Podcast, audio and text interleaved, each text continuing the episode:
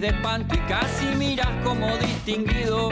Si cada tanto acunas en tu encanto y era tu mundo el ideal. Buenas noches, bienvenidas y bienvenidos a Último Bondi. Último Bondi es un programa producido por el colectivo Más Igualdad en colaboración con la plataforma Camacua y con Caras y Caretas TV.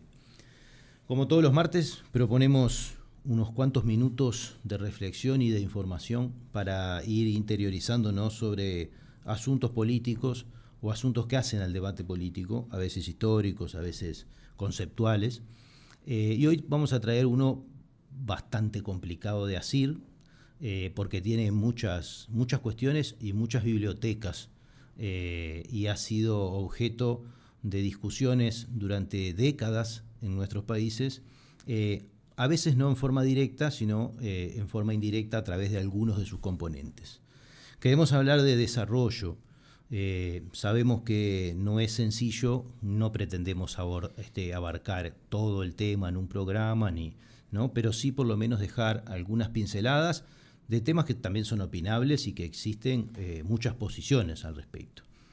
Invitamos para eso eh, a, que nos, este, convide con, algunas de sus reflexiones al respecto y con bastante información a, César Bailach. César es economista por la Universidad de la República, tiene un posgrado en la Universidad de Lovaina, fue telegrafista, trabajador de AFE, integró el Centro Cooperativista del Uruguay, trabajó en COFAC y en ACAC y fue integrante del primer directorio del BCU por el Frente Amplio y es docente, fue docente e investigador de la Facultad de Ciencias Económicas y Administración de la Universidad de la República. Vamos a comenzar por eh, hacer esta primera pregunta. ¿Qué es el desarrollo? Arranco yo. Sí, dale. Bueno, primero, gracias por la invitación, Juan. De hecho, ya nos habíamos visto en el 2014 por ahí. Este, a mí me parece muy pertinente la, la cuestión por varias razones. Una, por que siempre me acuerdo de la ministra Arbeleche cuando dijo que había leído a Keynes, cosa que me parece interesante por las políticas de Keynes, pero me dejó un poco asustado porque de Keynes para acá lo elaborado es brutal. Por otro lado, yo veo que hay una persistencia. Eso, ¿Con eso qué querés decir? ¿Que, no alcanza con leer a Keynes para estar hablando hoy? Que, que sobre Keynes ha habido una reflexión posterior y, y una valoración de sus aportes más significativa, capaz que ella refería a eso tal vez, ¿no? Pero ha habido toda una cuestión que habría que desentrañar y exponer, porque además hace a una persistencia que yo veo en el Uruguay de seguir con un enfoque ortodoxo de, lo que es la economía y la macroeconomía, siempre enfocada al ajuste fiscal, al tema del endeudamiento, y soslayando los aportes que desde la economía del desarrollo y de la discusión del desarrollo se han venido generando en los últimos 30 años, diría yo. Entonces lo que yo iba o te proponía acá era hacer un repaso de las cosas, de las cosas, de las políticas de desarrollo que han animado las estrategias de desarrollo también en los últimos 30 años, tratando de ver cuáles eran sus sustentos en el plano de las ideas. Yo me voy a remitir bastante a una discusión de ideas. podríamos decir que en realidad, eh, así como se dice que no tener una política es tener una política, eh, en este caso también, o sea, visiones de desarrollo hay muchísimas. Eh, cada uno puede, desde su lugar, decir que está planteando una visión de desarrollo, ¿no? Sí, pero me parece que lo interesante es que nos remitamos a las principales ideas que, por un lado, gestionan el tema del desarrollo, que viene generalmente desde las grandes universidades y de las instituciones financieras internacionales. El Banco Mundial, sobre todo el Fondo Monetario Internacional y otras muchas más. Eh, pero por otro lado también, como bien decís tú, por una generación endógena de pensar, endógena quiere decir generada en nuestra propia región sobre cómo pensar los problemas del desarrollo y qué es el desarrollo. Y es un poco hacer una síntesis. No es fácil, yo sé, seguirme capaz en esta síntesis porque Pero a mí me parece que es, es de fundamental importancia para entender qué es lo que vamos a o qué es lo que tendríamos que exigir a un gobierno que se instale próximamente y al que hoy está instalado.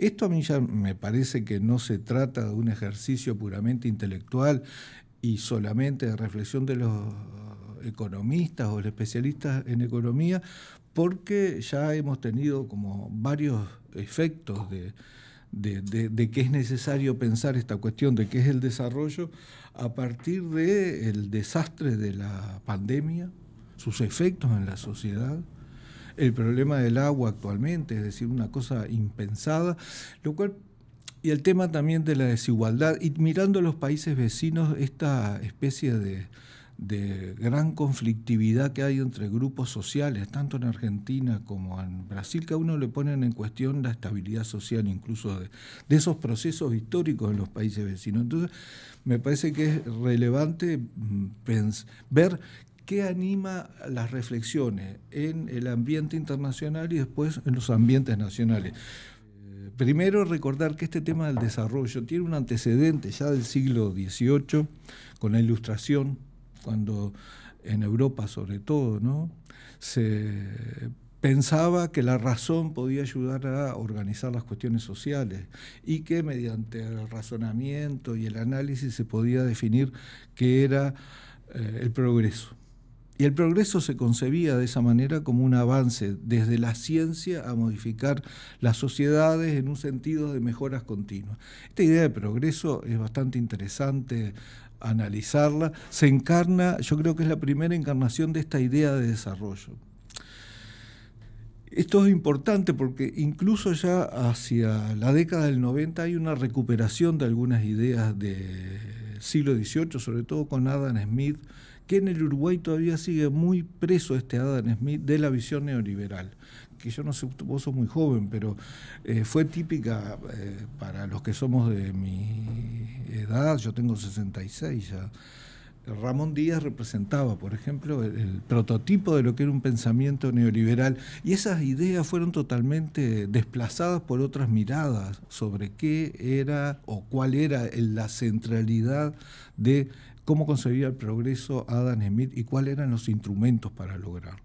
No me tengo que detener en eso, pero lo anuncio porque ya no voy a tener más tiempo de desarrollarlo, pero sería como una manera de, ver una continuidad y una discusión que atraviesa distintas épocas, continentes, periodos, conflictos. Esa es una, una primera cuestión. Yo me gustaría más que nada concentrarme en lo que yo llamaría eh, la hegemonía neoliberal sobre la idea del desarrollo. Para hablar de la hegemonía neoliberal, eh, lo que tenemos que retener como idea central es decir que para los neoliberales el desarrollo es crecer. Crecer en términos de Producto Interno Bruto per cápita, Producto per cápita, ingreso monetario, etc. Eso es desarrollo y remite el desarrollo casi exclusivamente a este objetivo. Para lograr este objetivo, el mecanismo que propone el enfoque neoliberal es la libertad de mercado y no renuncia a la presencia del Estado e insiste en que el Estado tiene que sobre todo regular. El Estado es el gran ente regulador. Esta, esta concepción este, neoliberal em, eh, en el Uruguay la hemos visto con toda la idea esta de que es preciso crear entes reguladores por aquí, por allá, por allá, por allá, pero que confían en que el desarrollo o el crecimiento va a venir por el libre juego de los mercados. Más vale que el Estado no intervenga en esa eh, generación de riqueza, que es lo que da lugar al Producto Bruto Nacional, y se limite a ser un ente que regule y, bueno, y observe algunas este, necesidades de la población. Por ejemplo, la calidad y servicio del agua potable, la calidad y servicio de la energía eléctrica, los servicios de los hospitales, eh, las telecomunicaciones, bueno. Pero en general esa regulación viene inspirada por el tema de que garantizando una competencia bajo ciertos parámetros todo va a ir arreglándose. Todo va a arreglar. Eso yo diría que es el núcleo. Esa es la utopía neoliberal también, ¿no? Bueno, eh, esa, pero ese sería, sí, es la propuesta neoliberal. Acá hay una confianza, hay una fe en, esta, en esta concepción que en realidad ya nosotros los economistas como que tenemos que denunciar esa fe. ¿Por qué? Porque la razón y el análisis lo que nos muestran es que los mecanismos que proponen no siempre andan y a veces tienen los efectos contrarios a los que eh, proclaman. Y este, este, me parece que es una cuestión eh, bien interesante. Para entender cómo es que se instala esta idea de que el desarrollo, dejar a los mercados y, regular solamente, eh, me parece que tenemos que mirar una cosa que ya en el Uruguay poco a poco se fue abandonando, en la facultad el curso de teoría del desarrollo se mantuvo y en la facultad de ciencias sociales se hizo una, una licenciatura en desarrollo, pero en general el olvido de qué pasaba antes de esta experiencia neoliberal, qué pasaba en los 50, 60. No me voy a detener eh, a detallarlo, pero sí a destacar algunos aspectos. El primero es que eh, el tema del desarrollo con la palabra desarrollo y no con la palabra progreso o simultáneamente a la, palabra progreso se instala definitivamente en los años 40-50 del siglo XX, es decir, en la posguerra, en la segunda posguerra mundial. Y se instala por diferentes razones, que son bastante interesantes tenerlas presentes. Por un lado, porque ahí se da el fenómeno de la descolonización. Los grandes imperios europeos eh, colapsan, en otros lados son desplazados por movimientos de liberación nacional. Es decir, hay toda una emergencia de nuevas élites políticas a nivel mundial que reconocen que la situación de subdesarrollo, incluso medido con los bajos niveles de ingreso per cápita, merecen ser reconsideradas y lograr que las poblaciones avancen en pos de un mayor nivel de riqueza, disponibilidad de bienes y servicios.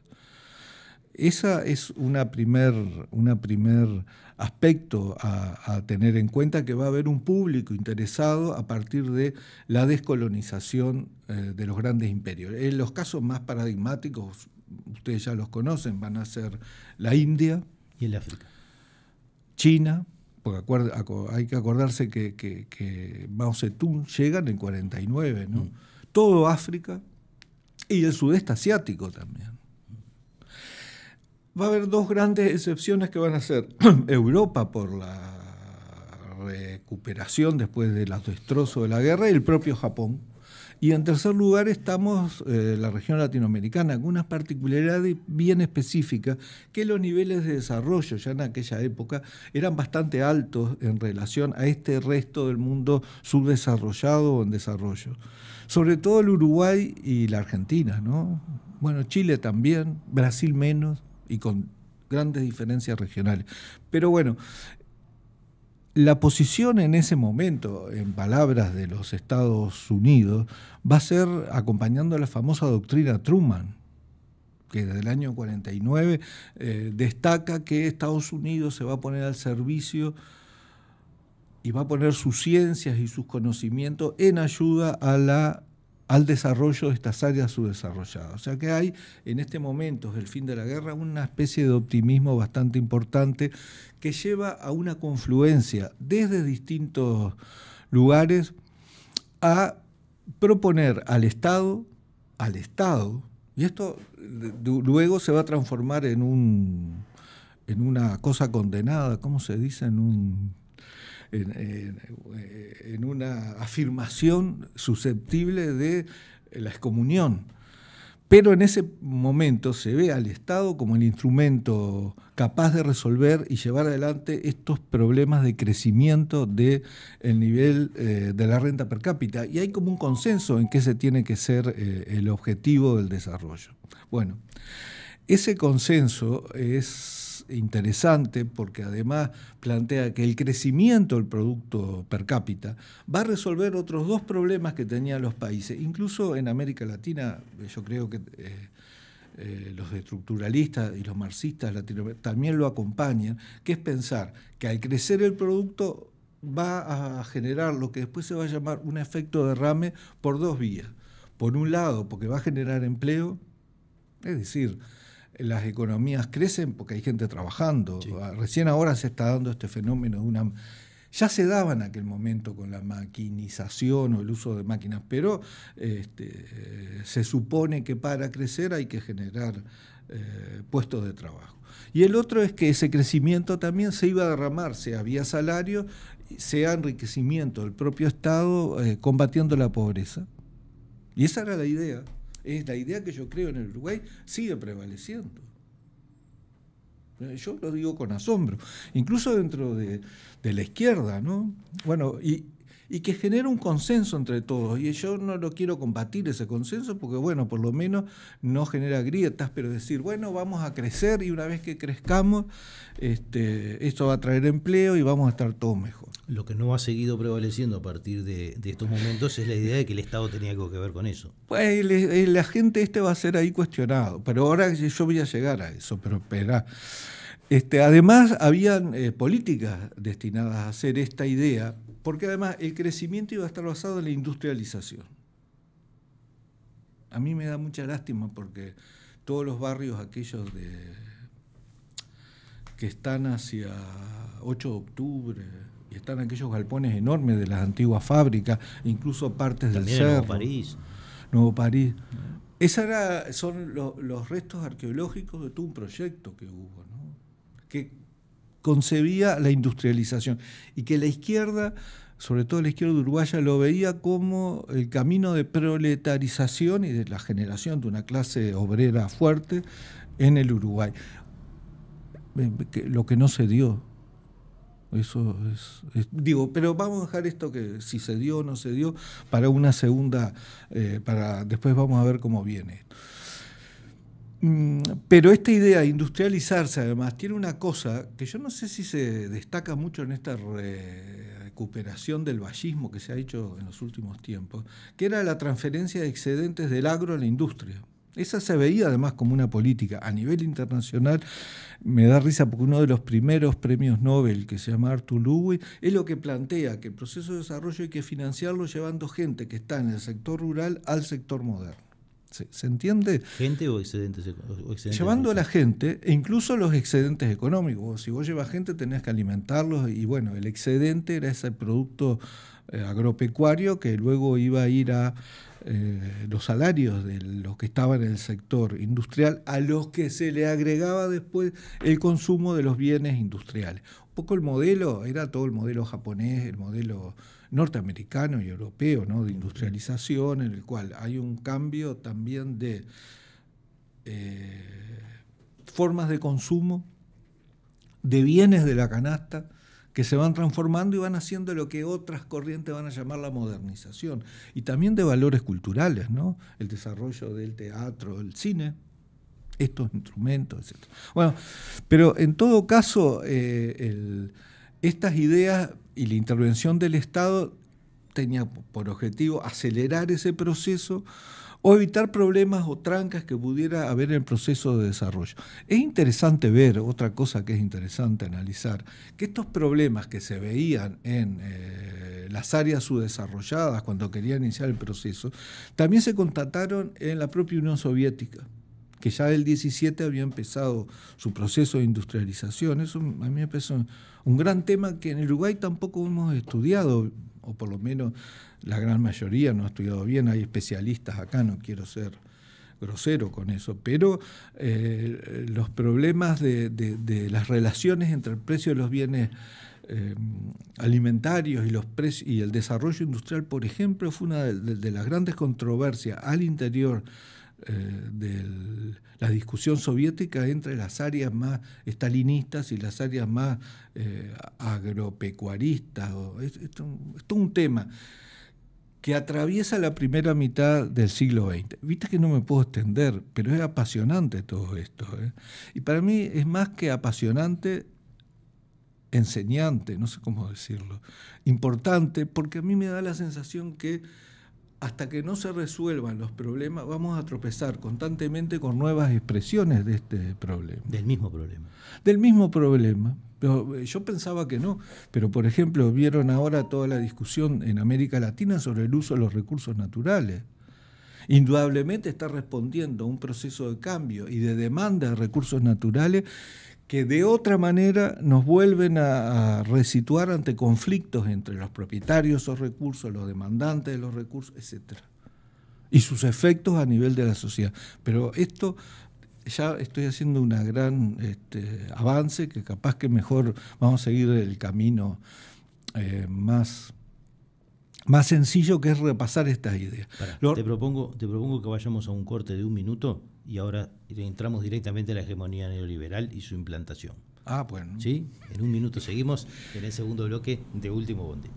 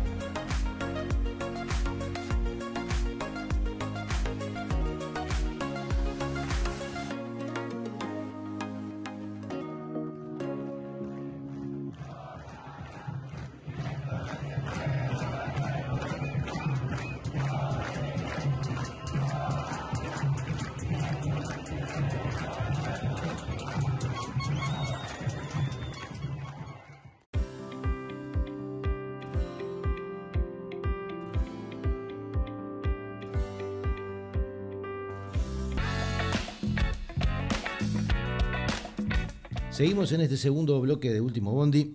Estamos haciendo, queriendo hacer una introducción a la cuestión del desarrollo eh, con, César Failache. estuvimos arrancando, estuvo César más bien, yo pasé pocos avisos, este, estuvimos eh, repasando un poco eh, estas ideas, de dónde vienen, de dónde vienen estos conceptos.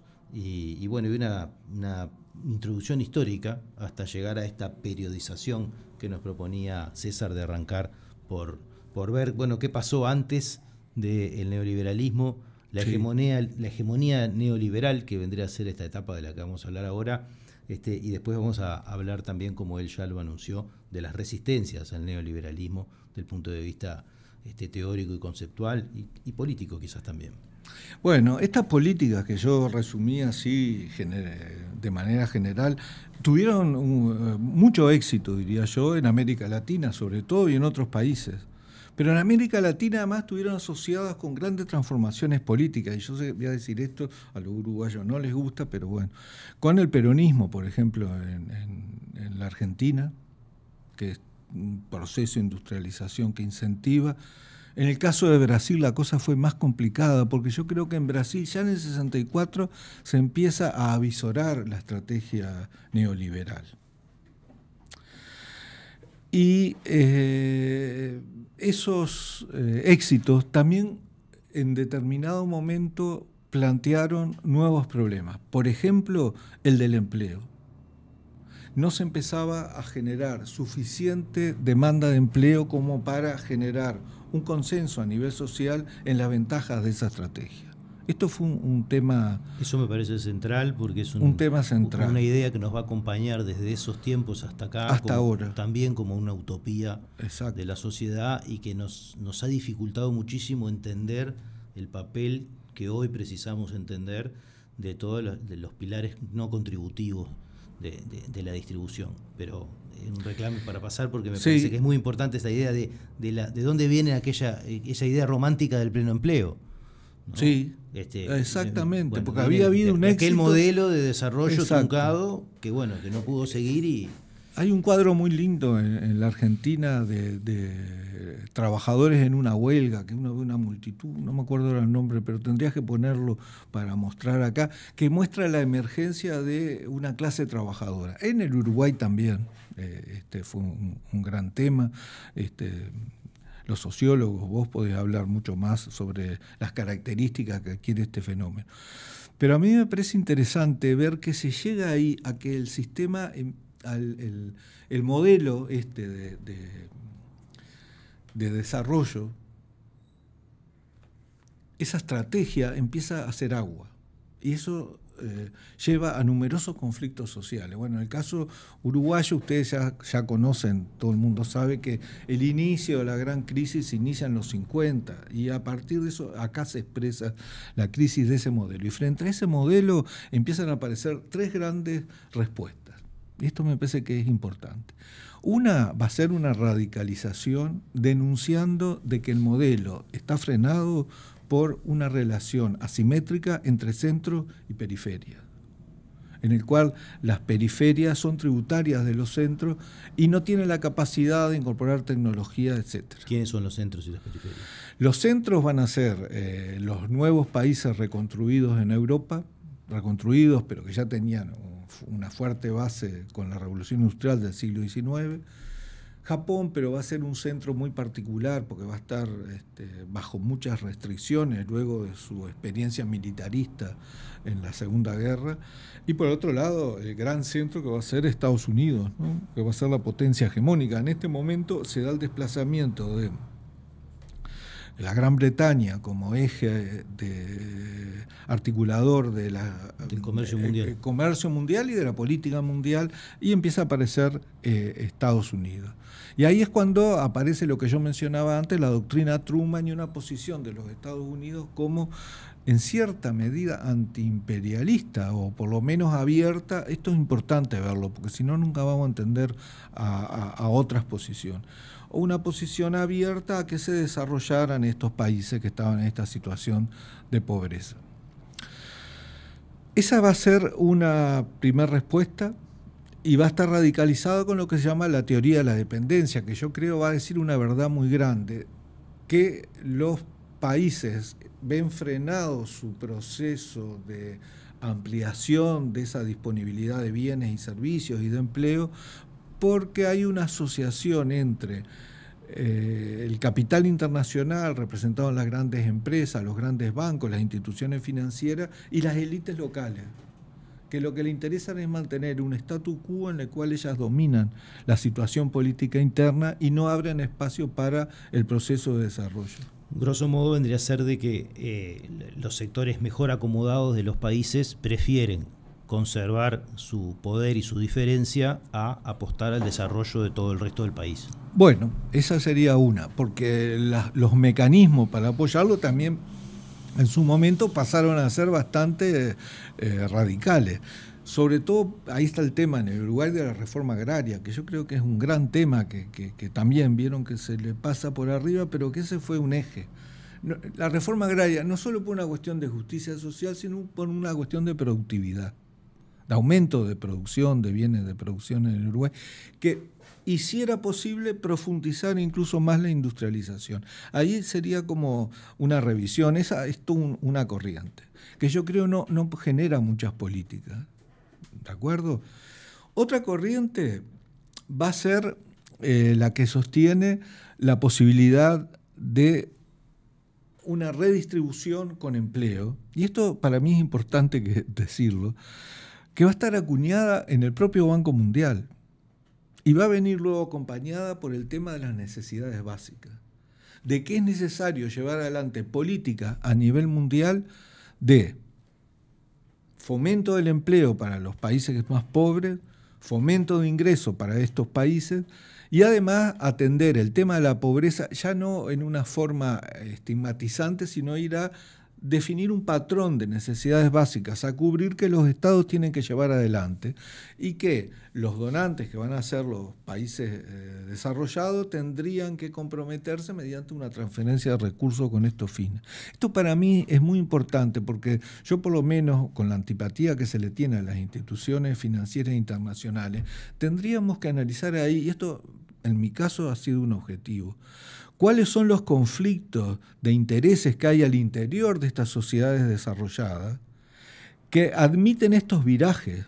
¿Se entiende? Bueno, se entiende esencialmente en esto que vos planteás. No llegamos todavía a, la hegemonía, a hablar de la hegemonía neoliberal, pero de una manera u otra estamos viendo como un conjunto de actores ¿no? históricos que uno podría mirarlos en un tiempo un poco posterior definidamente en una estrategia totalmente distinta, que encuadrada en el neoliberalismo, todavía encuadrados en una estrategia que podría ser bastante más desarrollista, por decirlo de alguna manera. Esto para mí es muy importante porque también nos está anunciando las posibles salidas de este mundo que se hunde.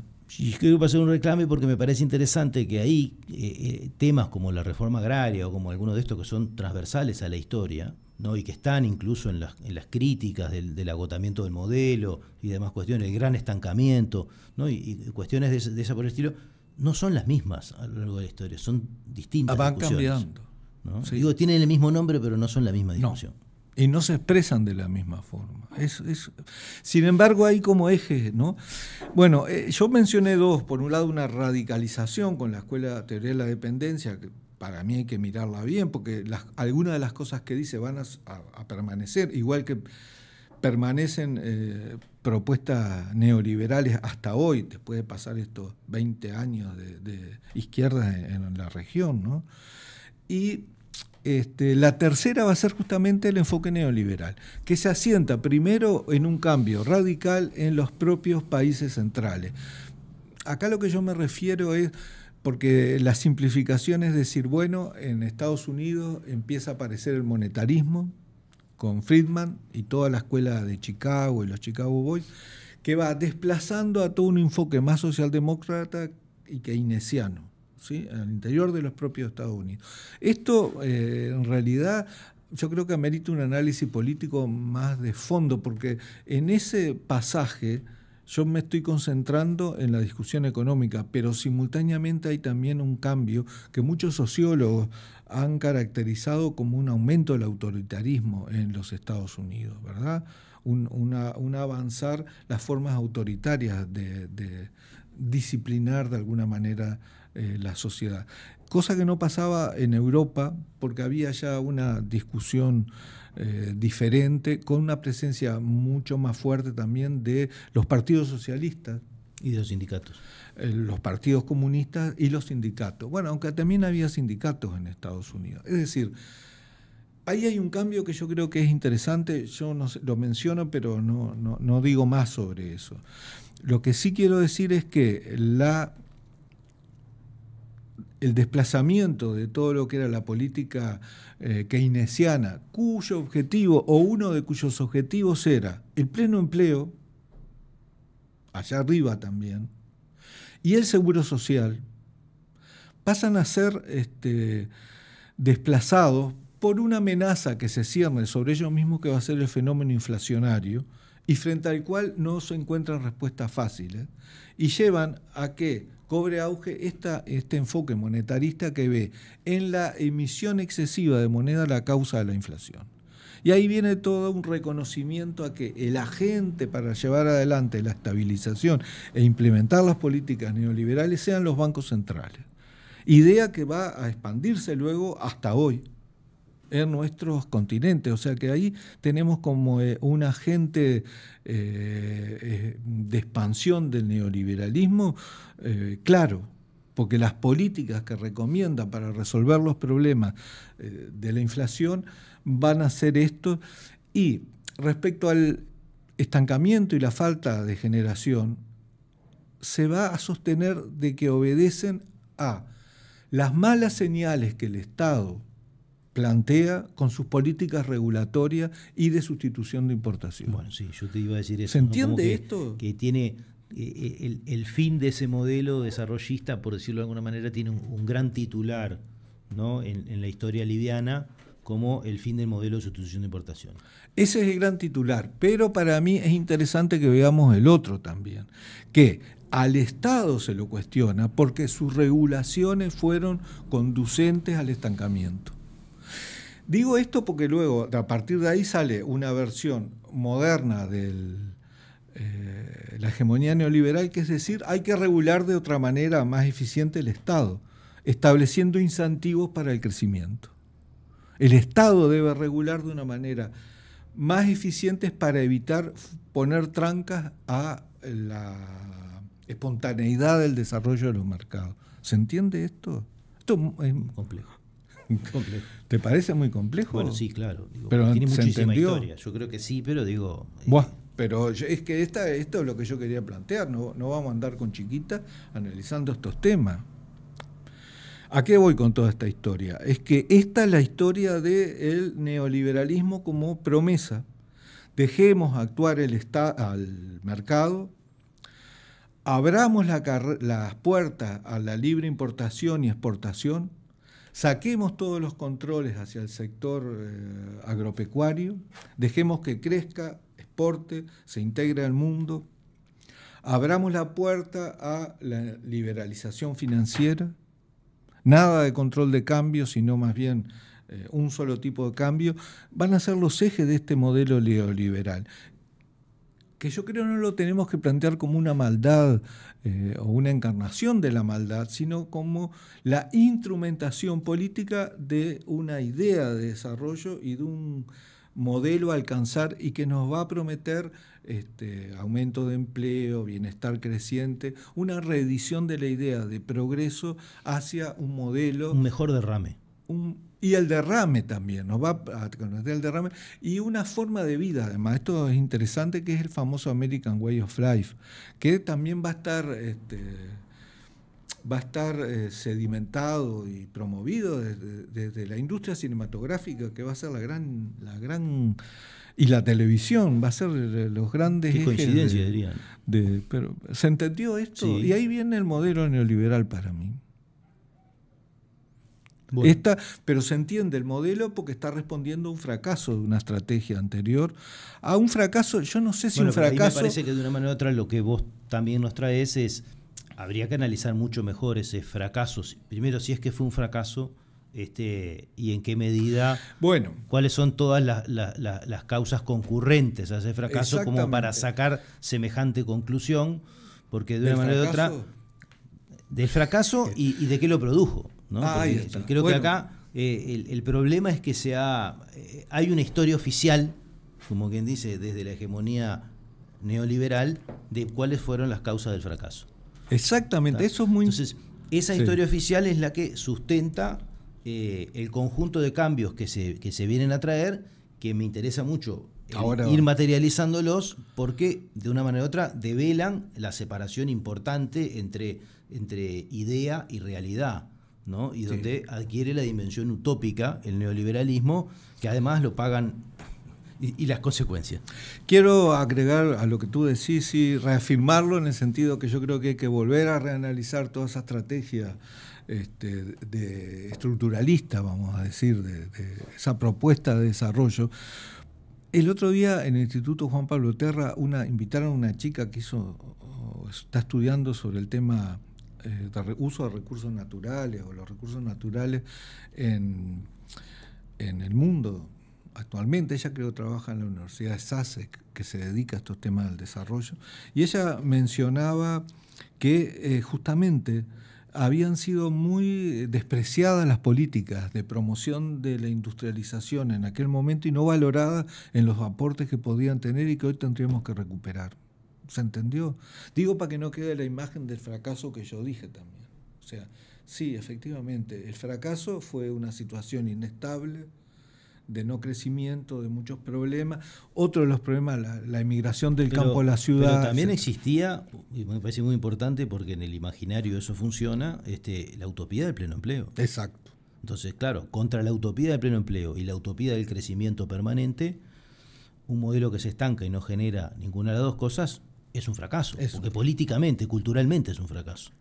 Más allá de que pueda tener elementos de fracaso también. Bueno, yo, eh, no, eh, porque nos vamos a detener mucho. Yo, sin embargo, yo veo en eso que lo que se produjo, más que un fracaso, fue el fenómeno social de la exclusión.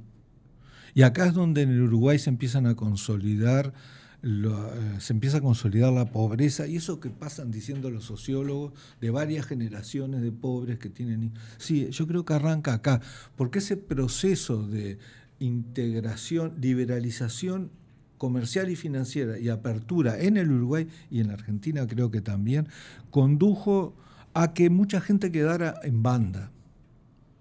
Bueno, ahí creo que hay una discusión sobre que, estuvo primero, ¿no? Digo, porque también está planteado como que este modelo de sustitución de importaciones, que, que, fue un modelo en sí mismo bastante industrializador en todos los lugares donde se llevó adelante, no llegó a incorporar a, ese proceso de urbanismo que también que se dio, ¿no? de urbanización y de concentración, ¿no? y empezó a generar esas periferias urbanas, este, por lo menos en todo el continente de América del Sur. Bueno, eh, trata de llevarme porque si no nos vamos a quedar discutiendo. Este es un gran tema, yo creo. Todavía no está saldado. Hay temas que hay que ir abriéndolos para que Bueno, este es uno de los que hay que abrir. Yo lo que ahora sí me meto en la implantación del modelo y hay una especificidad del cono sur, de Chile, Argentina y el Uruguay, como experimentación de esa implantación abierta del modelo neoliberal. ¿Por qué digo esto? Porque ustedes acuerdan que en Chile hay un golpe de Estado que eh, termina con todo el proyecto de la Unión Popular allá, y en el Uruguay se instala este, acompañando a eh, el golpe de Estado. Eh, un tema que han estado analizando en estos tiempos, así que esto yo creo que se sabe más de otras charlas que pueden escuchar que lo que yo voy a decir acá. Pero para mí es muy importante recordar esto de que el modelo neoliberal en Uruguay va a tener lo que se llama, yo le llamo un pecado original, que viene de la mano con el autoritarismo. Y es importante porque al inicio del modelo de la dictadura, acordarse que eh, Beck Villegas tenía toda una estrategia de industrialización que no anduvo, y también estaban las famosas obras públicas, tipo Salto Grande, etc. Va a ser después cuando se instale un modelo neoliberal basado en el Uruguay como plaza financiera, y yo diría la desindustrialización o la búsqueda de una nueva industrialización en base a reglas de mercado eh, posteriores. Y ese yo, ahí está para mí el eje de la implantación del modelo en el Uruguay, con apoyo financiero y mediante dictadura militar. Y lo mismo en la Argentina, ¿no? Eh, y yo diría que lo mismo, bueno, ni que hablar en Chile, y lo mismo me parece que no lo he estudiado bien, el golpe del 64 en, en, Brasil. En Brasil. Y con eso yo diría que ahí empieza a aparecer. Me podrás decir, hay muchas cosas para ahondar. Sí, hay muchas. Por ejemplo, el desarrollo y las primeras experiencias de financiarización en Uruguay fueron evidentes con el, el desarrollo del crédito al consumo en el Uruguay y los fenómenos de endeudamiento del sector privado y del sector, eh, sobre todo el sector privado, con eh, plata fácil que en ese momento venía por el famoso reciclaje de los petrodólares y una presencia de la banca internacional en casi todos los países. Hay en ese momento una expansión bancaria que va... Estamos hablando de los 70. Estamos hablando de los 70. Y ya yo creo que ahí, ahí están los anuncios de lo que hoy es este capitalismo financiarizado, en el cual el control de la finanza hace a toda nuestra eh, vida personal de una manera casi total. ¿no? Acá en AEU, es un buen lugar, esto es un tema que yo he hablado con los compañeros de AEU, y las transformaciones que eso va a tener posteriormente, porque esta financiarización va a ser muy diferente a la actual, porque entre otras cosas no va a tener ese soporte informático que hoy este, tenemos. ¿Qué pasó como resultado de este, de este enfoque? Hay un proceso de aumento de las deudas a nivel voluminoso en base a dos fuentes. Por un lado, las propias deudas del Estado que obtienen de los organismos internacionales y de la banca internacional, pero también la estatización de deudas bancarias que ante la crisis se volvieron incobrables y se las vendieron al Estado, la famosa operativa de compra de cartera en el caso del Uruguay del año 82. Y ahí termina esta primera experiencia neoliberal. Ahora, esta, esta experiencia neoliberal, como bien vos decís, de la dictadura arranca primero con una idea desarrollista, por decirlo de alguna manera, o pseudo desarrollista, mm. pero ya con aperturas y después desemboca claramente en un proceso que, que, propone esta idea. ¿Cómo se genera todo ese endeudamiento? Bueno, se genera de la manera que te acabo de decir. Por un lado, eh, entra. La promoción del acceso al crédito al consumo. La promoción del acceso al crédito al consumo, el endeudamiento eh, de, los, de muchos empresarios para llevar adelante programas de inversión, contratando deudas en dólares porque también se da acá este fenómeno de la dolarización, que luego no van a poder ser pagadas cuando se produce ahí un desequilibrio entre el valor de la moneda nacional y el valor del dólar. Porque estamos en cambio administrado. Porque estamos también en ese momento, eh, bueno, pero si hubiera estado el tipo de cambio libre, esa vos ahí sos más neoliberal que... Me pregunto. Sí, porque hubo un hubo ahí una la estrategia de que controlando eh, la emisión monetaria la inflación se calmaba demostró que no era cierta. Y no hubo un reconocimiento de que esa y sigue todavía vigente, ¿verdad? de que eso no era cierto. Pero como criterio para evitar el problema eh, inflacionario, se empezó a eh, controlar el tipo de cambio y aplanarlo porque se veía un pasaje del el precio del dólar a los bienes importados y a los bienes de consumo y los bienes industriales que estaba eh, incidiendo en la inflación. Claro. ¿Se eso fue pasar la pelota para adelante. Mm, no, no fue pasar la pelota para adelante, fue utilizar una estrategia cambiaria con metas antiinflacionarias que demostró ser eh, inviable vía los efectos que tuvo en los déficits de balanza de pagos.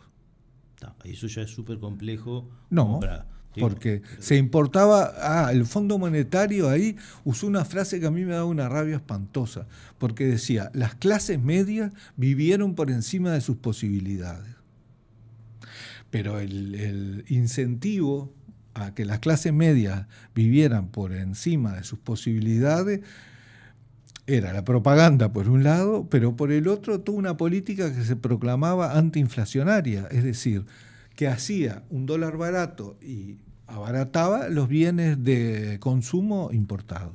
Por eso te decía, pasó la pelota para adelante en el sentido de volver a la realidad. Es decir, de una manera o de otra a la gente se le promovió el consumo y además a un dólar este, barato, ¿verdad? Con lo cual además se, se generó esa, esa diferencia en la balanza de pagos porque en realidad estabas trayendo muchísimas cosas este, a un precio artificial, por decirlo de alguna manera, que después llegó a, hay un, esa crisis. Hay un libro de Walter Cancela y Alicia Melgar que para mí me parece muy lindo, que se llama eh, La desigualdad como estrategia en el cual mete todos estos problemas monetarios financieros y financieros, pero además con el tema de la represión al movimiento de los trabajadores y la caída en el salario real en ese periodo y hace de esta idea de la desigualdad como estrategia un eje del neoliberalismo que lo vamos a ver amplificado ¿dónde? En las décadas posteriores. Pero antes de ir a las décadas posteriores, nosotros vamos a hacer un corte. Pero déjame terminar. En los propios Estados Unidos y en la propia Europa. Vamos a hacer un corte y de paso en ese corte vamos a pasar el reclame que efectivamente, eh,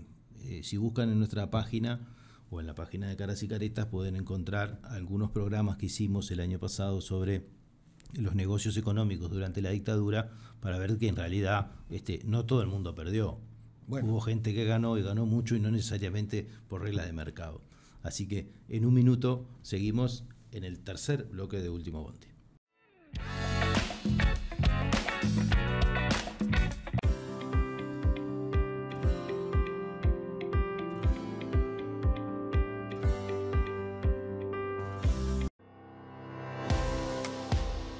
La defensa del trabajo y el derecho al descanso, apostando a crecer juntos y juntas. Nos une la memoria y una historia de lucha que llevamos con orgullo. Nos une jugar y divertirnos sintiéndonos iguales, caminando, sin dejar atrás a nadie.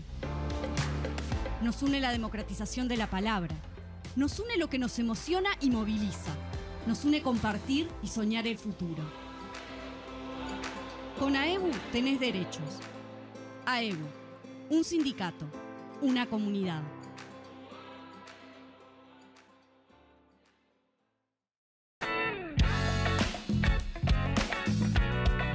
Seguimos en este tercer bloque de Último Bondi. Estamos hablando de la cuestión del desarrollo. Pasamos en el primer bloque por asuntos históricos y conceptuales de larga data hasta llegar a, a los mediados del siglo XX y empezamos a, a ver un poco los, los, los, inicios de la era neoliberal eh, y nos quedamos en el segundo bloque en la implantación del modelo neoliberal durante la dictadura en el Cono Sur y en particular en Uruguay. Nos tocan ahora ir a las décadas posteriores de neoliberalismo, lo que en general se conoce más como neoliberalismo, porque bueno. muchas veces se dice que, que la, estas primeras décadas de las que hablamos eran neoliberales sin que tuvieran el nombre. ¿No? Este, pero eh, podríamos, hay una, una, enorme continuidad en las políticas que marcan eh, de una manera o de otra, que justifican hablar de una era neoliberal y llevarla, incluso hay quienes la llevan hasta más atrás, hasta ¿no? arrancan desde Assini para acá. Bueno, yo creo que sí. Bien. Ahí, bueno, está. No, en el caso del Uruguay. No, te voy a ir para atrás. Vamos no, para no, porque si no me voy para atrás, porque ahí están los trabajos de Curiel y Lichtenstein analizando ese periodo y el proceso histórico de el proceso económico, el libro del Instituto de, de, Economía.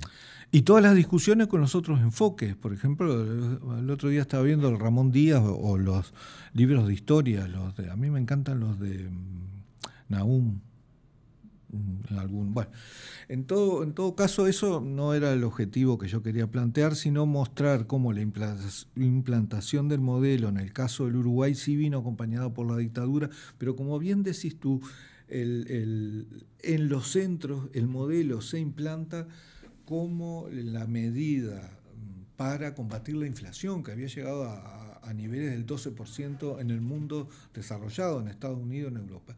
Y ahí sí se sigue una política monetaria contractiva.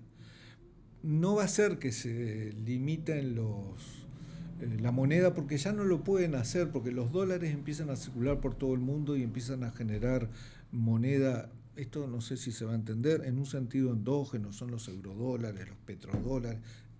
Hay un tema ahí de, generación de medios de pago autónomos por parte del sistema bancario, pero se va a hacer menos accesible el acceso a esos dólares por parte de la Reserva Federal aumentando las tasas de interés. Y con ese aumento de las tasas de interés, las deudas que habían sido contratadas por los países en desarrollo eh, a tasas que en ese momento eh, se acomodaban a los niveles de inflación internacional, eh, se vuelven impagables. Y asimismo hay un fenómeno ahí de caída de la relación de términos de intercambio. Los bienes exportados eh, por la región caen y aumentan los bienes importados. Entonces se vuelve muy difícil pagar la deuda y viene el famoso tema del endeudamiento y la política neoliberal va a persistir, incluso luego con los gobiernos democráticos mediante el, las políticas de ajuste estructural, en la cual lo que se dice es la única manera para salir de esta situación es, por un lado, combatir la inflación, y ahí viene toda la discusión de las políticas monetarias cambiarias en los años 80, pero además va a ser decir, pero además tenemos que llevar adelante el ajuste para mejorar las finanzas públicas, generando, eh, eliminando el déficit eh, fiscal. Y este va a ser el tema de ajustes estructural para pagar la deuda de los años 80 al siglo XX. Yo lo, lo voy a decir esto porque como ciudadano, fue toda la juventud mía y de toda mi generación que ahora se nos retasea, por ejemplo, el tema de las jubilaciones. Y la contribución que hizo mi generación para el pago de esta deuda fue enorme, enorme. Fue enorme. Y las condiciones, yo había ido a estudiar dos años a, Bélgica y cuando volví Montevideo, pobre, era un desastre, era un desastre, eh, las calles, la situación social, etcétera. Pero la razón era porque en definitiva estaba habiendo una extracción de recursos recomendada por las eh, grandes instituciones financieras, el Fondo Monetario, el Banco Mundial, prometiendo de vuelta que si se dejaba actuar el mercado y se realizaban estos ajustes estructurales, se iba a lograr acceder a una era de crecimiento. Los ajustes estructurales van a llegar al clímax mayor en los años 90 con el tema de las privatizaciones y la financiarización de la economía en una escala que no se había visto hasta ahora, en la cual los bancos privados internacionales, la gran banca internacional, va a desaparecer y va a ser sustituida por el acceso al financiamiento mediante mercados de capitales. Entonces ahí hay un cambio este, súper radical en el cual empieza a aparecer aquella historia de la mm, caracterización de, el Uruguay en su capacidad de pago. ¿Cómo se llama? No me sale el nombre. El perfil. No, el Ah, el, grado, el, grado inversor. Eso pasa a ser como, es increíble esto, pasa a ser como el eje para asignar recursos en la estrategia de desarrollo. Eso pasó y sigue pasando. Eh, mete a los gobiernos en la necesidad de hacer buen, de tener un buen perfil para que haya este, disponibilidad de créditos para llevar adelante este, las políticas que se fijen hacia, eh, hacia la interna, ¿no? Yo creo que ahí mm, esto es importante que lo tengamos en cuenta, porque lo que es la especulación financiera y el mal manejo financiero va a concluir ahora, hacia fines del milenio, con las crisis financieras que se empiezan a expandir, a expandir por todo el, planeta. ¿no? Arrancan por 1998 en el sudeste asiático, en México, pero Rusia, van a llegar a Rusia, que no hablamos de eso, pero Rusia, que ya no era la Unión Soviética, va a vamos a llegar al año 2001 a la Argentina, 2002 en el Uruguay y el 2005 en el Uruguay, y ahí yo creo que hay como una primer, este, primera referencia a pensar el tema este de la limitación de este modelo neoliberal en todo el continente. Sin embargo, las persistencias van a continuar igual en las políticas que se siguen posteriormente. Y esto con esto yo cierro mi modelo neoliberal en el siguiente sentido. La idea era una utopía en el siguiente sentido. El mercado iba a traer la prosperidad, el pleno empleo, las mejores condiciones de vida si se adoptaban políticas de liberalización y apertura. Lo que se vio es que no fueron esos los resultados. Si se adoptaron, no, se adoptaron. que se adoptaron, ¿Y efectivamente. y bueno, los resultados no fueron los que esperábamos, terminó en una gran crisis. Lo que pasa es que cuando uno mira para atrás, eh, con el diario del lunes o con el diario de muchos lunes después, eh, lo que ve es que eh, hubo un problema de, desigualdad, como vos planteabas en, algún momento, este, como, planteaban Cancela y Melgar, por decirlo de alguna manera en su texto. Eh, porque claro, el modelo y la utopía neoliberal no se dio. Ahora, no todo el mundo la pagó de la misma manera, ni a todo el mundo fue de la misma manera. En el medio, en el medio no, fruto de eso hubo procesos de concentración gigantesca de riqueza y de despojo este, de sectores importantes de la población, además de implantar condiciones para el desarrollo que, lo hacían eh, prácticamente inviable, porque la contracara de esto de ajuste, ajuste y pague, ajuste, ajuste y pague, es nunca invierta y nunca se desarrolle. ¿no? Es porque si uno mira la deuda desde esa perspectiva, uno puede decir, bueno, si uno tiene que gastar si yo pudiera gastar esto que estoy pagando de intereses en una deuda que en realidad fue el producto de un manejo de un modelo que vendió bienestar pero no lo trajo, ¿no? y tú pudiera reinvertir eso realmente en un modelo de desarrollo, estaría en unas condiciones muy distintas.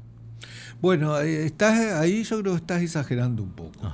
Por lo siguiente, por ejemplo, en esas épocas también empieza a sentarse la base del desarrollo de toda la forestación en el Uruguay. Estamos hablando ahí de los 90. Y de los 80. De los 80. Se acentúa en los 90, pero se empiezan a sentar las bases. Por el otro lado, todo el sector lechero tiene una especie de, tiene una especie, tiene un dinamismo bastante interesante durante años. Es decir, ahí tenemos que entrar a hacer un análisis más fino de todo este proceso. ¿De acuerdo? Mm. Pero sí, yo creo que va, es lo que te decía al principio, se va acumulando como una especie de bola de nieve los sectores que van quedando excluidos a nivel social. ¿Se entiende? Sí. Y ese yo creo que es uno de los problemas eh, que el modelo va arrastrando y no hubo una capacidad política clara de ponerlos en primer lugar, salvo hasta la creación del MIDE y ese primer ejercicio, el más importante yo creo que hizo el gobierno del Frente Amplio en el 2005, en el sentido de reconocer eso como un problema y que el mercado, si bien eh, la propia política económica, no se apartó en un montón de cosas de la estrategia neoliberal, reconoció que ese problema tenía que ser eh, llevado adelante mediante medidas puntuales. ¿Se entiende esto que dije? Sí, me quedo pensando en un montón de cosas que, quedan ahí como, me quedan a mí por lo menos como flotando en el medio de decir, bueno, pero eh, de una manera u otra, cuando uno mira por ejemplo el proceso argentino, ¿no? este, reciente, es decir, bueno, Argentina tenía un problema estructural de, endeudamiento y de funcionamiento, pero una vez que llegó el macrismo, eso lo llevó al, extremo. Es decir, bueno, este, pasó de una situación comprometida ¿no? en la viabilidad financiera del país a una situación impagable. ¿no? Este, y me pregunto, en toda aquella crisis de la deuda de los 80, ¿no? es decir, cómo la deuda desde aquellas épocas, desde ese momento en adelante, nunca dejó de perseguirnos. ¿no? Como, como un fantasma que, condicionaba profundamente toda acción política. Forma parte, de, yo creo, de la estrategia neoliberal. Bueno, entonces eso es un poco lo que quería decir. Esto eh, pasó de ser un accidente este, a ser un, elemento de una estrategia, porque para mantener esa condición centroperiferia, que de una manera u otra vos, aludías como, como una, una, teoría mucho más vieja que todas estas cosas, ¿no? Este, pero en realidad es algo que no, nos vuelve a dejar en esta idea, ¿no? De decir, eh, siempre en una condición desfavorable, siempre remándola. Este, eh, bueno, pero ahí yo te voy a decir lo que vos me decías a mí, con algunos que salen beneficiados en esa historia. Bueno, pero eso también lo preveía, lo preveía la teoría centro, ¿no? Cuando decía, bueno, acá las ah, élites, las élites dominantes de cada país son los verdaderos socios del capital transnacional ¿no? Y estuvo incluso en, la en las conceptualizaciones políticas de la época de los 60 y de los 70, ¿no? Sí. Este, eh, para porque yo creo que yo quiero ir cerrando lo del modelo neoliberal, porque yo creo que no dice más que esto que yo dije. Ahora, ¿por qué tiene tanta fuerza que vos escuchás a cualquier economista que habla y es estas ideas del neoliberalismo están expresadas casi corrientemente? ¿Qué, qué, ¿Qué fuerza tiene? sí, me hago la misma pregunta. Yo creo que una de las fuerzas que tiene es la, la, Más allá de que todas las cosas que hemos dicho deben ser todas opinables y debe haber muchas cosas para matizarlas por un lado y por el otro, y que, y que lo que vos decís es una invitación a estudiar, este, eh, también hay un enorme desconocimiento de la historia este, o de algunos asuntos de la historia que constituyen el derrotero hasta donde estamos, ¿no? Este, y de, bueno, de la historia económica y de la historia social de todo esto, ¿no? Sí. No, eh, tenemos que Pero además porque el neoliberalismo se ha vendido como una cosa científica, como una cosa. Claro, bueno, eso yo pienso. Bueno, mi aporte acá quiere ser ese. En la parte de lo que es la ciencia, cuestionar. Entonces ahí capaz que nos empezamos, nos empezamos a mudar a la resistencia y al neoliberalismo. Bueno, entonces vamos a parar un minuto y arrancamos con la resistencia al neoliberalismo. En un minuto seguimos.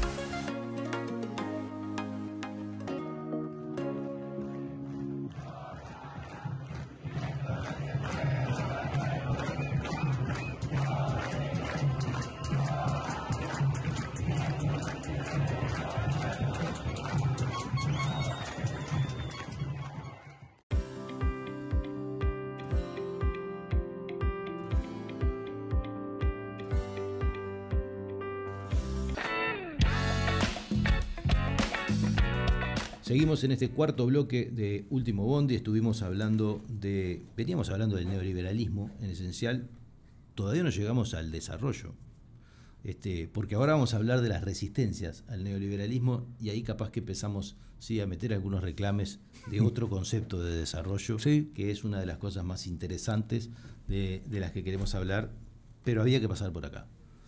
Las resistencias del neoliberalismo. La resistencia, bueno, yo resistencia, este me parece que es una idea muy linda, este, porque fueron simultáneas al, auge, al nacimiento, auge y permanencia del neoliberalismo. Una de ellas es el trabajo este de, esto en honor a Walter Cancela, el trabajo ese con que hizo en el CLAE con Alicia, a mí me parece un trabajo muy lindo, pero hay como resistencia a esta idea neoliberal, están todas las, resistencias cristianas, que yo llamo resistencias cristianas, cristianas, ¿no? no del cristianismo, porque hay otros cristianos que comparten el, el modelo neoliberal, a pesar de que, bueno, ahí está toda la cuestión.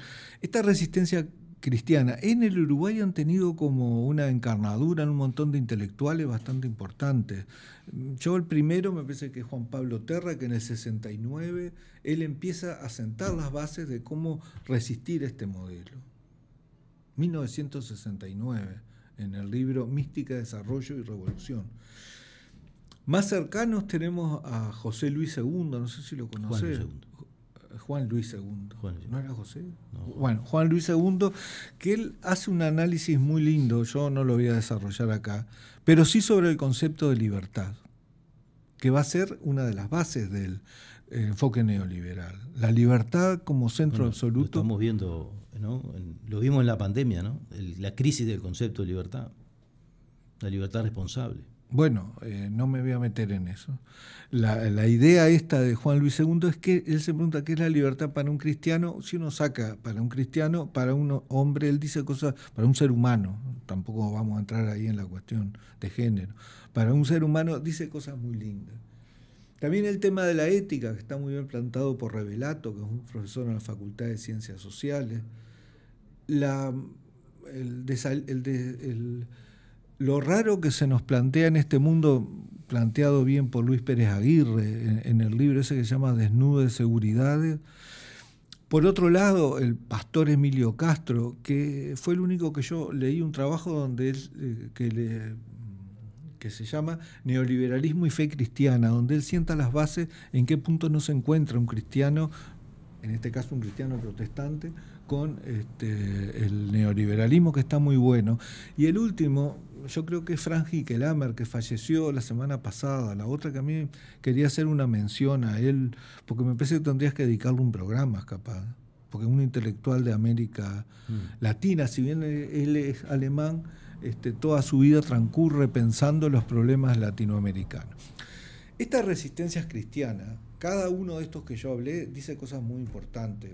Eh, no, no da el tiempo, pero yo las quiero sintetizar en eh, una idea, en la idea fuerza que yo creo que tenemos que retener en esta presentación general, que sostiene que el desarrollo, el desarrollo como idea central, ya no es el crecimiento, como habíamos visto con el neoliberalismo, sino que el desarrollo es un proceso que tiene que ser esencialmente comunitario. Y ahí frente, por ejemplo, a los marxistas que proclaman el Estado socialista, llevando adelante los cambios en la industrialización el crecimiento, ellos siempre han proclamado una dimensión comunitaria que yo pienso que es lo más relevante de este enfoque o esta resistencia cristiana. Para mí es muy linda, porque entre la dialéctica neoliberal de mercado-estado o el Estado regulando, esta concepción dice, no es mercado y Estado, es recupera mercado, Estado y comunidad. Sí, pero recupera a la sociedad con una carga de solidaridad, eh, decían los belgas, solidaridad caliente. Caliente en el sentido de que no era mediante el pago de impuestos. ¿Se entiende? No era la socialdemocracia que decía, bueno, sí, la manera de redistribuir poniendo impuesto, impuesto, impuesto. Ellos, Lo, léanlo, a cualquiera de ellos hablan de una, del sentimiento comunitario como una cuestión a crear y que el desarrollo tiene que ser objetivo, la creación de ese espacio comunitario. En ese sentido me parece que Terra es de lo más interesante, ¿no? porque me parece que estamos hoy en una situación de ese tipo, para resolver los grandes problemas, los problemas de, la educación que se pasan con que la educación no sirve con los chiquilines que no van, las madres solteras con los chiquilines y todos los compañeros de vida que están en las cárceles. Que en Uruguay es un, y los que se suicidan solamente ahí no creo que el Estado pueda resolver eso. Y este sí es un problema de desarrollo. Se, entiende sí hay un montón de cosas que se, las, se las traspasamos al Estado porque no sabemos qué hacer con ellas el segundo aspecto que para esta resistencia cristiana es central es la, es la cuestión de la ética el neoliberalismo está basado en un utilitarismo que considera que cada ser humano lo que busca es su propio placer, la utilidad de los bienes. No hay que pensar esto en una forma muy esquemática, pero la idea de ser humano que plantea el neoliberalismo es como muy esquemática por utilitarista. Cada uno decide hacer cosas porque le convienen. En cambio, estas corrientes cristianas, por su propio contenido, van hacia una definición de la ética más compleja. El propio Adam Smith, y acá volvemos a lo que... Yo, las cosas que leí de él, a mí no me parecen tanto cristiana como un estoico. Bueno, mm. pero mejor no me meto en eso. Mm. Pero ah, esto acá hay una cuestión que yo creo que tenemos que discutir y que ya no se discute, porque esto de hacer la educación para el mundo del trabajo hace que la gente ya no vea todas estas discusiones. Esto ganado muchos terrenos. Eh, tiré un palo ahí. Sí, sí, vamos a tener que hacer algo sobre. El tercer tema, de, de esta concepción del desarrollo, de esta resistencia cristiana, lo defiende Hinkelamer y es el tema del medio ambiente. Y lo va a defender y va a ser muy activo en Costa Rica en la defensa del medio ambiente. Y con esto yo diría que acá se define un nuevo proyecto de desarrollo que hace centro en la comunidad, en las cuestiones éticas y en el medio ambiente. Ese fue una resistencia. Otra resistencia fueron las estructuralistas y las marxistas. Yo me parecen las más interesantes las estructuralistas, sobre todo eh, el estructuralismo latinoamericano, que en el caso del Uruguay tenemos otro intelectual ahí que fue Octavio Rodríguez que lo resume y lo analiza, porque los temas que plantean para entender el desarrollo son cruciales y todo el enfoque neoliberal desecha y no considera y desprecia incluso. Y esto, yo creo que estos, estos matices los vimos durante todo el periodo del Frente Amplio en el gobierno. ¿Qué cosas planteaban los, los, plantean los estructuralistas? Un problema de heterogeneidad estructural, que en la sociedad no tenemos un sistema productivo integrado como son el norteamericano, el europeo, sino que tenemos empresas de altísima productividad al lado de empresas que ya no subsisten. ¿Se entiende? Eso es la heterogeneidad estructural, cosas hiperavanzadas al lado de cosas atrasadas y, sin comunicarse. El famoso derrame de tecnología eh, no se da de manera espontánea. Otro tema que estos estructuralistas plantearon eh, de manera sistemática fue el tema del empleo y la productividad. ¿Cómo se hacen estas economías para lograr aumentos de productividad con masas de población que superan a las posibilidades de contratación por parte de la empresa. En el caso de Brasil eso es, eh, es un hecho, ¿no? Y desgraciadamente en el caso de Argentina ha aumentado y en el caso de Uruguay también. Estamos camino a eso. El tercer aspecto que ellos destacan es la generación de un centro y una periferia, en el centro administrando tres grandes cosas. Por un lado, la ciencia y la tecnología, yo siempre me llama la atención, yo que hice toda la Universidad de la República, cómo el premio de la Universidad de la República se transformó en publicar en revistas internacionales.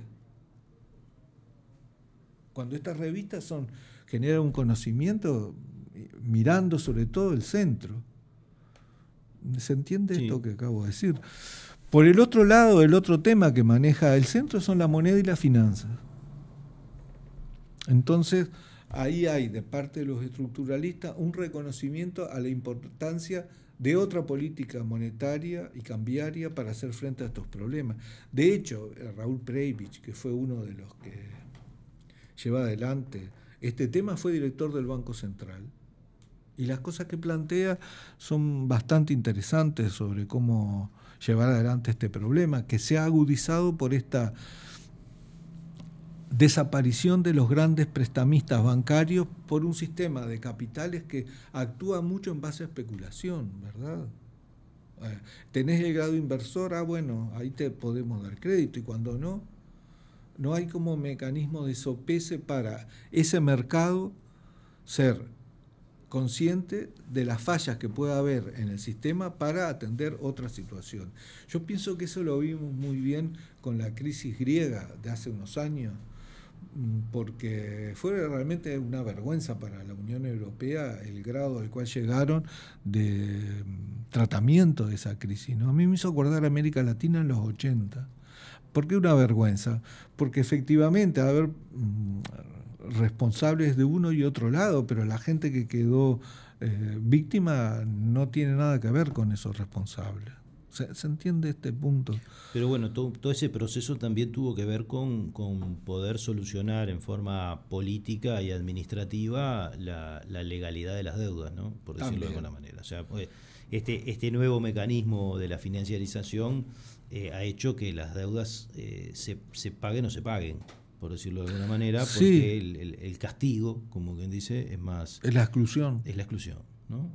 Mm. Yo, lo veo un poco por ahí. Sí. Es decir, y ese es el, problema que entra y después este, el tipo de prestamistas que entran en última instancia, el problema de Argentina con los fondos buitre, ¿no? Con todo ese tipo Eso es terrible. ¿no? Es decir, eh, no existe, como quien dice, un, un, tribunal de alzada para valorar este, qué pasa este, eso es la, la, depreciación de las, de las organizaciones bueno, ah, Es muy bien esto que vos mencionás, porque Octavio Rodríguez, en el último libro que él hizo sobre el estructuralismo, él dice que los estructuralistas están planteando una nueva alianza. Esta idea de nueva alianza tiene reminiscencia, aunque ya hablé de los cristianos, tiene reminiscencias bíblicas. ¿Por qué? Porque esto que vos decís hace que solamente se pueda vivir en este mundo si los países que tienen objetivos nacionales muestran cierta unidad para afrontar este mundo que es tan hostil en el exterior. ¿Cómo se va a generar esa nueva alianza, nueva alianza entre sectores que quedan sin ingresos, sin empleo, a la vera del camino, sectores trabajadores que sí tienen eh, posibilidades de conseguir empleo y, de, mantener sus niveles de vida, sectores empresariales que están totalmente separados de esto, sectores políticos que se supone articulen, pero a veces no logran articular estas nuevas alianzas. Esa es una idea del libro de Octavio que no ha sido reflexionada. Y con esta resistencia, lo que yo hice, y no sé si a alguien le interesa, fue retomar otra definición del desarrollo, que en vez de plantearlo en términos de Estado y mercado, y en términos de mercado y liberalización, la plantea en términos de comunidad, normas éticas, medio ambiente, reconocimiento de condiciones estructurales, problema del empleo y la productividad, generación de ciencia y tecnología, control de la moneda y la finanza y una nueva alianza social. Interesante. Esto ya estaba en el 2005 todo esto. Mucho no se discutió. Pero bueno, sigamos. Pero es una discusión que queda. A mí me parece que no solo queda, sino que es el eje de salida para nuestro para el Uruguay, un país tan chiquito, ¿no? Pero esa visión de desarrollo, este, por decirlo de alguna manera, tan distinta a, la, al, al concepto hegemónico neoliberal del crecimiento, este, ¿en qué aspectos eh, ahonda? En esto, cuáles son las relaciones comunitarias que hay que fortalecer para mejorar la vida de los que están más jorobados, cuáles son los elementos de ciencia y tecnología que permitan superar esa heterogeneidad estructural y generar nuevos empleos más ricos, qué educación se requiere para esto. Esto en parte se ha avanzado en estos temas, ¿no? Eso implicaría una, métrica distinta, eh, eh, una, idea distinta, digo, porque mientras vos decías eso, pensaba en, en Amartya Sen. Ah, pero ahora viene eso. En algunos aspectos, bueno, bien. Vayamos. Arranco con Sí, eso. sí. Bueno, es- estos son las resistencias, pero lo más interesante con lo que vamos a cerrar esto es con la contestación al neoliberalismo en los propios centros, que a mí me parece muy importante porque, porque esta nueva alianza la tenemos que tener a la interna de los países, pero también a nivel internacional. Es decir, están esos mercados, pero detrás de esos mercados hay gente, está en el fondo y el banco.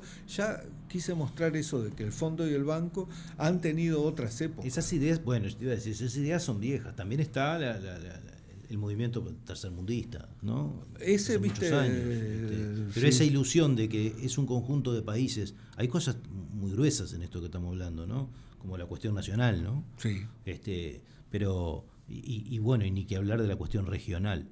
Eh, están en, en- en tela de juicio en estos, en estos tiempos. Este, pero hay un problema ahí de, de cómo construir esa nueva alianza. Ay. No me quiero desviar de lo que ibas, pero digo, sí No, no, pendiente, no hay, yo, porque pero- creo que, que el- del punto de vista político ¿no? y de política internacional es un tema... ¿Te acordás que yo te dije que las políticas de desarrollo al principio dependen de la idea de desarrollo que tengamos, pero también de la confrontación de intereses entre distintos grupos?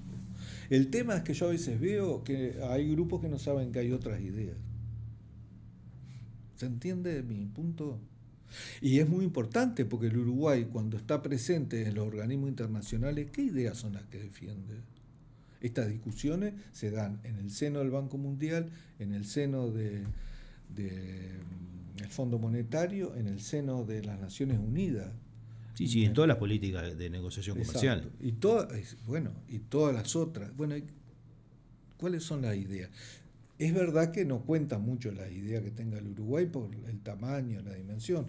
Juega más Brasil y Argentina. Capaz que el gran fracaso de este proyecto estructuralista fue eh, no lograr hacer una cohesión en los gobiernos progresistas de las primeras décadas del siglo XX. ¿no? Que ahí, hay, ahí hay un tema que hay que investigar a fondo qué fue lo que pasó. Creo que ahí también está la discusión adentro de qué poder tienen los gobiernos. Bueno, ¿no? en relación a, a la estructura económica y, y al nivel de internacionalización y transnacionalización de la estructura económica. siempre el tema del poder es perenne. ¿Te acordás David y Goliat? Bueno, la contestación al neoliberalismo se va a dar en el plano de la teoría y de las políticas. Esto es interesante, de las teorías económicas. ¿Y cómo se da? Bueno, ahí hay toda una revisión del keynesianismo y del institucionalismo respecto a cómo se explica o, o cómo se explica la crisis del 2007 y 2008 en los países centrales. Hasta ese momento, el auge del ideario neoliberal en la finanza era total. ¿Cómo es posible que, bajo la hegemonía de ese ideario, haya ocurrido una crisis de las dimensiones de, de la del 2007 y de la de 2008? ¿Se, se entiende lo que estoy diciendo? Bueno, pero fallaron todos los organismos reguladores, supuestamente. Fallaron más cosas de las que nosotros estamos Por supuesto. pensando. Pero Fallaron. lo que la se primera pregunta pone, es: ¿fallaron? eh, sí, pero a mí, eh, vos me estás llevando ya, es típicamente eso del argumento de la derecha. Explícame en qué fallaron. Yo lo que estoy diciendo es algo Bueno, más. pero es el- es estoy diciendo política. Mm. algo más de fondo. La utopía de que esas condiciones siempre conducen a un bienestar colectivo demostraronse en falsas, pero no para un paisito ni los paisitos subdesarrollados o en desarrollo de allá abajo, sino en el centro del modelo neoliberal. Esto es una gravedad inusitada, pero lo digo porque ah no, la crisis acá en el Uruguay, viste que la crisis esa como no, vamos a pasarla como no nos afectó, es brutal. ¿Por qué es brutal? Porque ha implicado una regulación de los bancos que nosotros apenas estamos viendo. No, no quiero decir esto que no se hagan algunas regulaciones del Banco Central. Apenas si estamos viendo en lo que es la percepción de las personas de cómo está funcionando el mundo. ¿Se enti- Sí, ¿Entendiste? claro. Y lo entendimos cuando Biden planteó hace poco Muy bien. los impuestos. ¿no? Muy decir, bien. Hasta Está- que Biden planteó eso, no se podía hablar del tema. Después que. Biden habló de eso, Está- se puede hablar del tema. Bueno, esa para mí es una. Un, un aspecto que hace que la eh, concepción económica ortodoxa, mm, ¿cómo se sostiene? ¿Se, entiende? Esa idea hay que liberalizar financieramente. ¿Cómo, ¿Cómo se sostiene cuando ya se vio en el modelo que conducía a una crisis? Además, una crisis que involucró a los sectores trabajadores, porque hay que acordarse eso, ¿no? No fue solo una crisis al interior de bancos y de, vamos a decir, colapsos a nivel del sistema bancario, involucraba a los sectores trabajadores con las compras de sus viviendas. Mm. Y, por supuesto, está todo amortiguado, pero involucraba el consumo excesivo, eh, como en los años 70 nuestros, ¿no? el consumo excesivo por parte de las clases medias mediante las tarjetas de crédito, etcétera, etcétera, etcétera. Es impresionante esto. Yo, vos me dirás, tenés que decirme más en concreto. Yo por ahora es meditarlo y tenerlo presente. Otra enseñanza que quedó eh, del fracaso de este fue la creciente desigualdad, que también hay que acordarse que sobre el tema de desigualdad, en el auge del neoliberalismo en nuestro país estaba prohibido hablar de la desigualdad. El libro este que yo te digo, La desigualdad como estrategia, no sé quién lo leyó en el Uruguay. ¿Me, seguís? Bueno, las recientes discusiones que se están planteando e investigaciones que se están planteando acá mismo muestran eso que dicen un retorno del tema de la desigualdad, después de muchísimos años de abandono. Yo creo que ya retornó mm. y ya está reinstalado. Nosotros estamos con 10 años de atraso, pero eh, no lo digo haciéndome el, sobrador. Eh, sí, es un tema delicado, un tema mm, de tal gravedad que adquirieron concepciones como el ingreso mínimo garantido para resolver el problema de los que quedaban totalmente afuera en los países eh, europeos en los países europeos que fueron el centro del pensamiento socialista durante todo el siglo XX. Qué desastre ahora, y que terminaron casi desapareciendo en términos electorales, ¿no? Bueno, no tanto, pero... Esto es por un lado. Por el otro, y esto ya para terminar, es la discusión en el plano de la propia concepción del desarrollo con la discusión con la ortodoxia que plantea Amartya Sen, que vos mencionaste hace un rato, en el cual él plantea, y acá hay una idea que plantea Amartya Sen, pero yo antes la había visto por Philippe Paris, este que es de la renta básica garantida, que señala la paradoja del neoliberalismo. ¿Y cuál es la paradoja que ellos señalan? Que si bien este neoliberalismo está proclamando las libertades de mercado, la libertad de eh, la eliminación de todo tipo de control eh, mm, estatal, deja de lado la libertad de las personas. Eh, esto me parece que es, porque dice Amartya Sen, muy bien, si esa es la economía, ¿qué política económica está sosteniendo que las personas sean cada vez más libres? Y él dice, no las veo, porque para que las personas sean más libres tendrían que tener un ingreso que no les permita someterse a la incertidumbre de qué voy a comer mañana, posibilidades de acceder a un trabajo que le permita una estabilidad y el desarrollo de sus mm, facultades, la participación en el gobierno, pero la participación en el gobierno nacional y yo diría en el gobierno internacional, porque son estas cuestiones que mm, vos decías hace un ratito, bueno, se nos imponen de arriba, pero no es un derecho el poder eh, tener conciencia de quién está dirigiendo y cómo lo hace.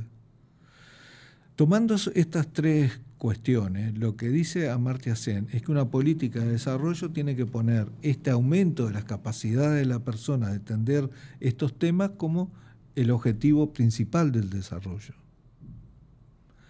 Y no seguir con el cuento de que el objetivo es crecer para después distribuir o que se derrame y así mejorar la vida. No, estas son libertades inalienables que hacen no solo a los niveles de ingresos, sino a la capacidad que yo tengo de interpretar e insertarme en el mundo. ¿Se entendió esto? Esta idea yo creo que es la más fuerte y yo no sé hasta qué punto también es un pensamiento utópico, en el sentido que propone una utopía en el cual se considere a cada persona, pero a cada individuo, como un objetivo dentro de la política económica. ¿Se, entiende? Es un tema bastante difícil. Pero entre las dos utopías, en aquella que demostró fracasar y esta otra que se levanta en, con Amartya Sen, me parece que está clarísimo que ahí hay un rumbo de discusión intelectual que supera al enfoque neoliberal y al cual hay que trabajar. Más allá de la evidencia, además, ¿no? que tenemos hoy, porque hace 40 o 50 años el neoliberalismo podía prometer un montón de cosas, pero hoy ya no las puede prometer. Eso es lo que intenté. Aunque sea solamente con eso, este, da, da para empezar a discutir. Que las eh, pruebas de prometer o no es el problema de las utopías, que están vinculadas a una cuestión de fe. Sí. Y el que tiene fe es bravo hacerlo cambiar. Sí. Creo que no solamente de fe, creo que vivimos un mundo que está muy atomizado por, por la información y la comunicación y es muy difícil construir sentido, ni siquiera fe. Sí, eso es muy bien de construir sentido. eso es una cosa que yo estuve pensando que hay que construir. El sentido no aparece. Pero el sentido es, es una reflexión. Sí, este, pero se construye. Sí, en el debate, en la comunidad, en el intercambio y en la información. Todas estas cosas, yo me parece que yo durante 30 años las vimos en la facultad, en el curso de desarrollo. Ahora que ya me jubilé, siento, tengo la sensación de que con quién se discute estos temas como que no tenés público. Salvo último, último. Acá las estamos discutiendo. y la idea, es, la idea es, El Instituto Juan Pablo Terra también estamos discutiendo. espero que haya muchos más que lo estén discutiendo y nosotros no nos enteremos. Pero bueno, nosotros nos tenemos que ir, así que lo que vamos a hacer es invitarlos a ustedes a seguir discutiendo o a empezar a discutir o a rediscutir todas estas cosas que algunas veces se han discutido en muchos lugares, eh, pero que tienen plena vigencia como, como vemos.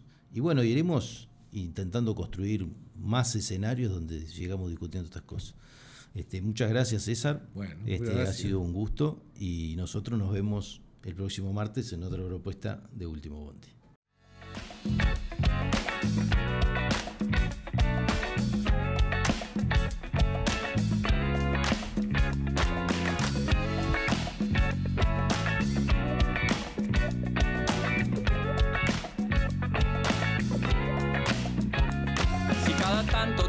De espanto y casi miras como distinguido.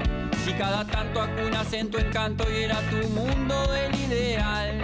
Y su ideal, mi ideal, el de aquel se puede mirar desde lo distinto.